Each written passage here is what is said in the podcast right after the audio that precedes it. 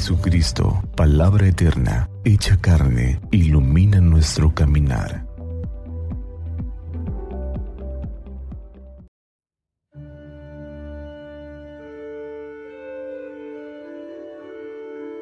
Del Evangelio según San Mateo.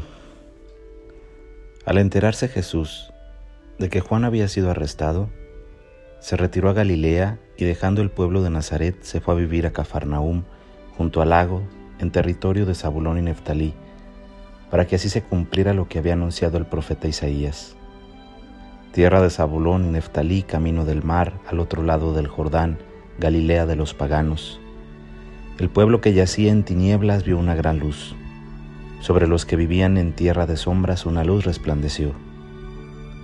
Desde entonces comenzó Jesús a predicar diciendo, Conviértanse porque ya está cerca el reino de los cielos y andaba por toda Galilea enseñando en las sinagogas y proclamando la buena nueva del reino de Dios y curando a la gente de toda enfermedad y dolencia.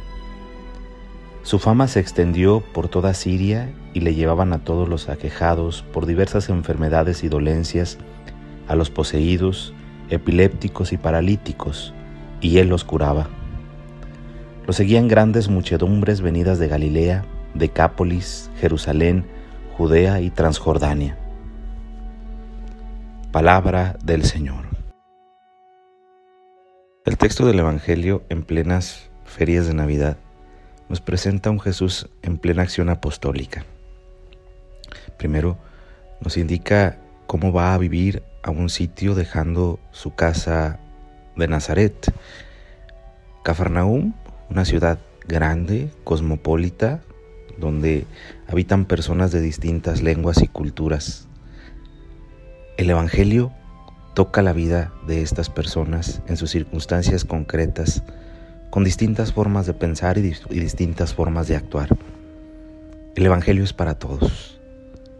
La buena noticia del amor de Dios debe de llegar a todo corazón y a toda alma, independientemente de su color de piel, su lengua o su cultura. Jesús entra en contacto con las personas deja su vida privada y comienza a vivir la misión que él reconoce el Padre le ha confiado. La misión de hablarle a los demás para decirles lo bueno y lo misericordioso que es ese Dios que es un Padre amoroso que vela por sus hijos. Y lo hace con sus palabras, pero sobre todo con sus gestos.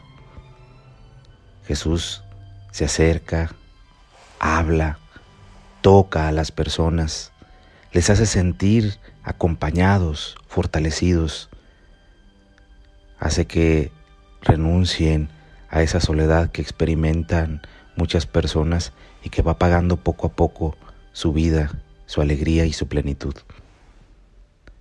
Dice el texto del Evangelio que le presentan circunstancias dolorosas de las personas, paralíticos, endemoniados, enfermos, y Él les da nuevamente la luz de la esperanza.